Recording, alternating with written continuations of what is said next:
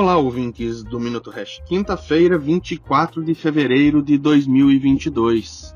E o mundo amanheceu em guerra. É...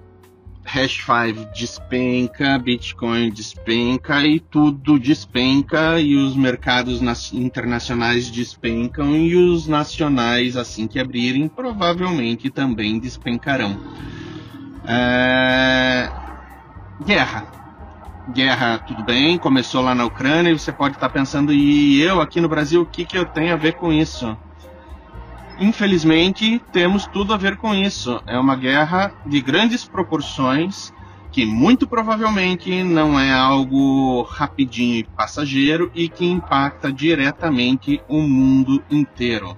O Brasil pode ter uma participação de certa forma insignificante nesse conflito, mas o conflito tem uma participação relevante é, para o Brasil e para todo o mundo, gostemos ou não.